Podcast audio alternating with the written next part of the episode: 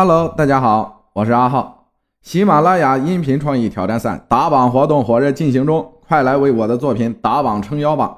打榜也有现金大奖哦！点击节目下方的小黄条，给我的作品投票吧！谢谢大家的支持。大家好，欢迎收听民间故事，听有鬼事儿，向往灵芝。分享故事的朋友叫浅浅，他说：“我是南方人，小时候很怕鬼怪这些东西，所以那个时候不会去看鬼片但是随着成长到现在，也亲身经历了不少灵异事件，导致我现在什么也不怕了，甚至想去接触灵芝。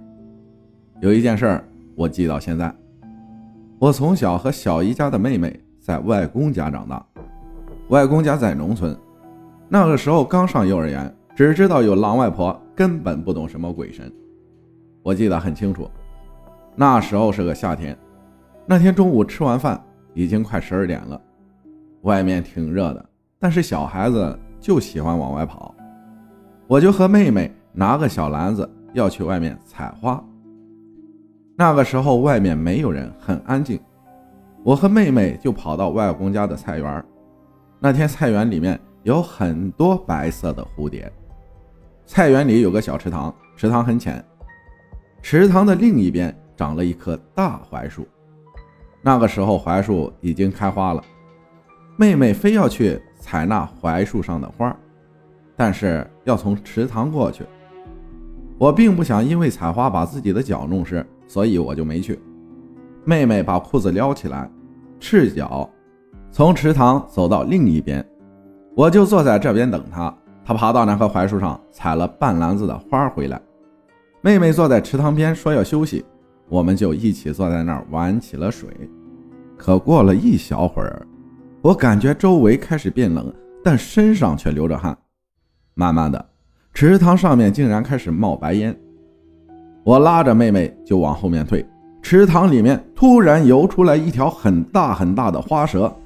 它冲着我们张嘴，吓得我们俩撒丫子就跑回了家，把这件事情告诉外婆。外婆知道了以后很生气，告诉我们，让我们不要在中午十二点出去玩，也不准我们再去菜园。我和妹妹也不懂，就觉得没什么，就回到床上睡午觉了。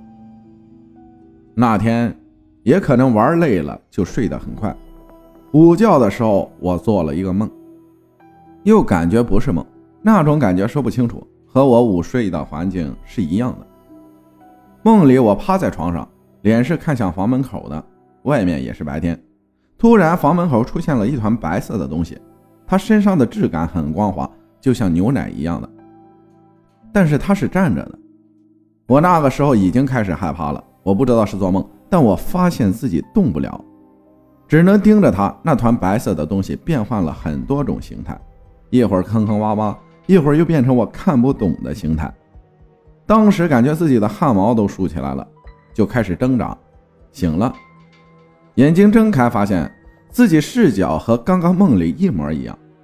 旁边的妹妹和外公外婆也都不见了，一下子我就哭了。我急急忙忙穿好鞋子跑到外面，看见我妹妹推着我的外婆在别人家门口聊天。在这里说一下，外婆是残疾人，需要坐轮椅。我哭着跑去找外婆，问她刚刚为什么不叫醒我。外婆便开玩笑地说：“你刚刚睡得像头小猪一样，叫了也叫不醒。”这件事儿便不了了之了。但从那以后，我就开始慢慢懂得了些什么。我也一直把这件事记到现在。但为什么说我现在不怕了呢？甚至想去接触灵芝，那也是有原因的。在我们家这里。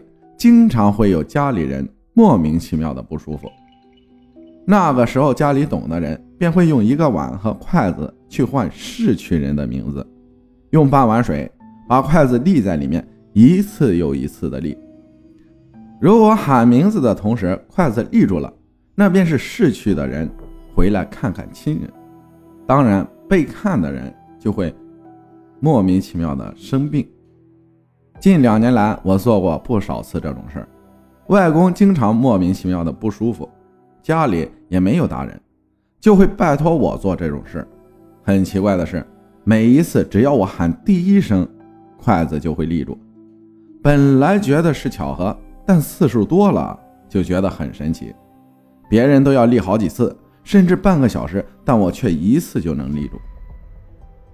每次当我对着那根筷子说“走吧，我会给你烧钱的”，筷子在没有风的情况下也会倒。当筷子倒的那一瞬间，我就会耳鸣。还有其他很多超自然现象，但我不害怕，更多的是敬畏。感谢倩倩分享的故事，我也向我灵芝，但是咱先做好在世为人的职责吧。感谢大家的收听，我是阿浩，咱们下期再见。